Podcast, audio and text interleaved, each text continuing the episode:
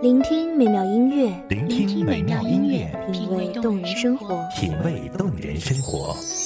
用心发现好音乐，带你走进旋律背后的深情往事。如果我变成回忆，退出了这场生命，留下一样的音乐，不一样的分享，你我亲身经历的爱情往事。是真的离开我。一米阳光音乐台，一米阳，光音乐台，你我耳边的音乐驿站，情感的避风港。我来当你的避风港。微信公众账号、微博搜索“一米阳光音乐台”即可添加关注。同时，一米阳光音乐台也正在招聘主播、策划、文编、音频、美工、行政、人事、编剧等等。招聘群：幺五四六六二七五二幺五四六六二七五二。聆听美妙音乐，品味动人生活。这里是你身边最温暖的一米阳光，欢迎守候。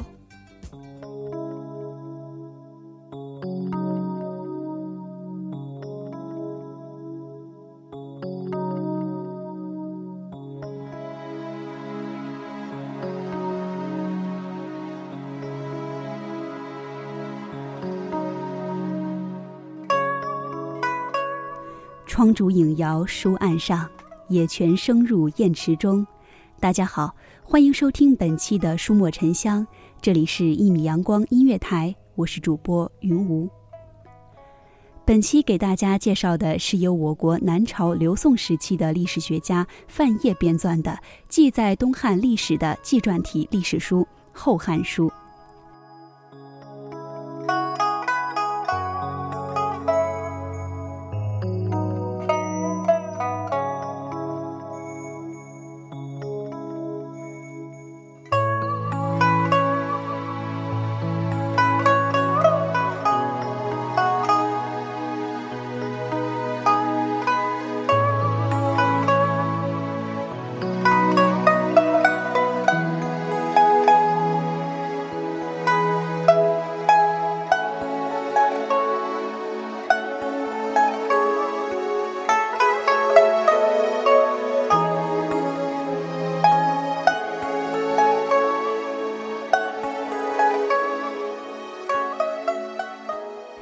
照旧，我们首先来介绍这本书的作者范晔，字卫宗，顺阳人。他出生于一个士族家庭，曾官至尚书吏部郎。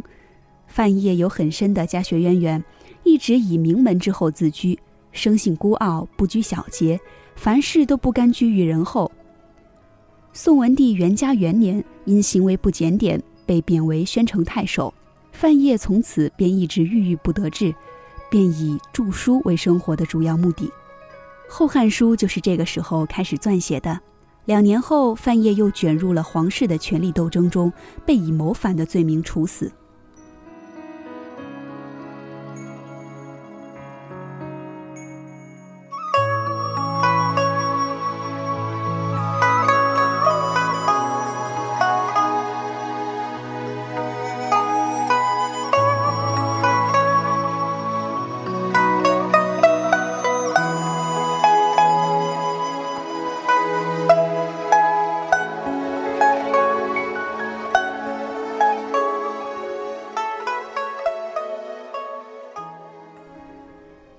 后汉书》全书主要记述了上起东汉的汉光武帝刘秀起兵推翻王莽，下至汉献帝禅位于曹丕，共一百九十五年的史诗。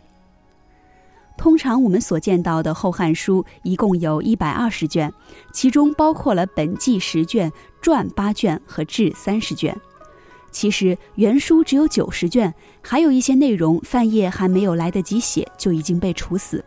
所以，我们现在看到的《后汉书》前面九十卷是范晔所著，而后三十卷则是后人从司马彪的《续汉书》中抽出来补录进去的，因此这三十卷又被称为续志。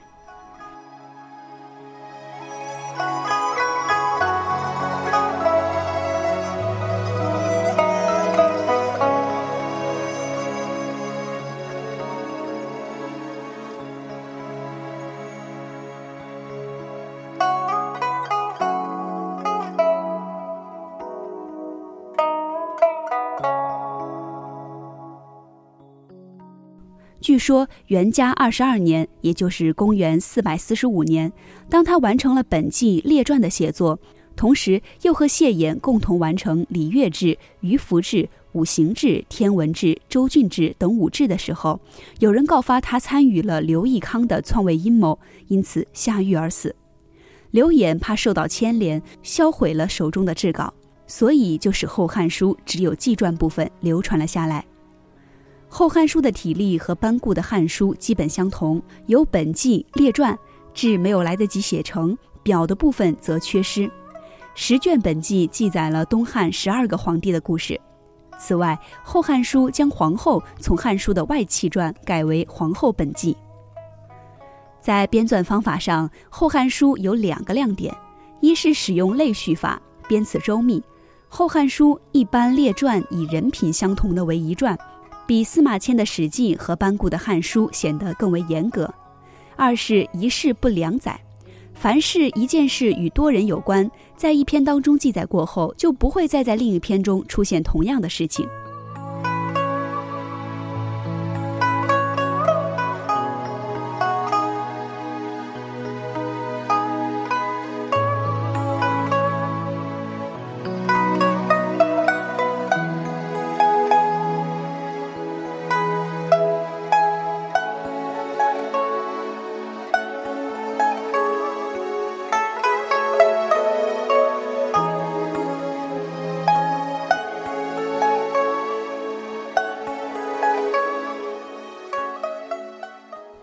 后汉书》之所以成为不朽的史学名著，也因为它在编纂上取得了很大的成功。纪传体是一种综合题材，在这种题材中，如何统筹全局、详略得当的再现史实，是一个很棘手的问题。范晔对全书做了细致的整体规划，对史实进行了认真的剪裁。书中所述史实规避得法，彼此间既有照应，又不显得重复冗杂。表现出高超的史学技巧。《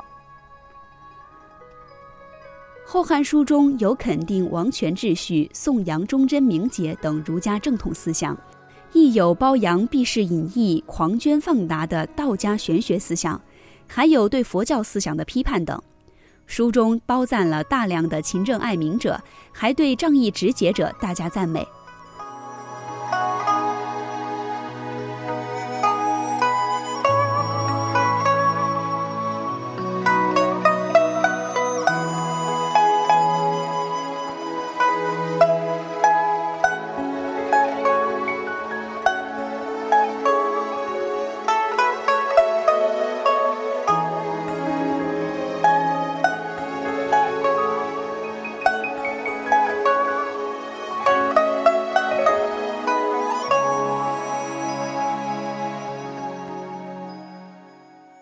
后汉书》对后世影响深远，与《史记》《汉书》《三国志》并称为四史，以至于我们现在研究东汉的历史、了解东汉社会，范晔的《后汉书》便是最基本的文献依据。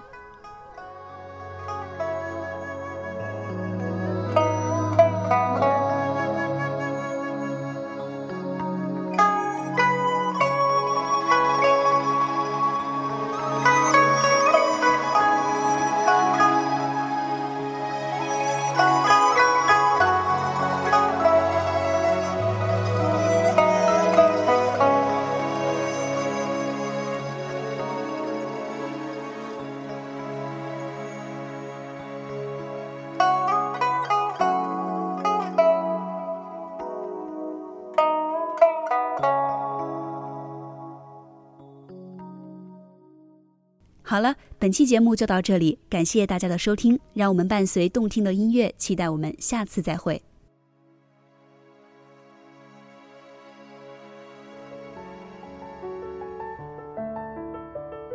守候只为那一米的阳光，晨曦与你相约在梦之彼岸。一米阳光音乐台，一米阳光音乐台，你我耳边的音乐驿站，情感的避风港。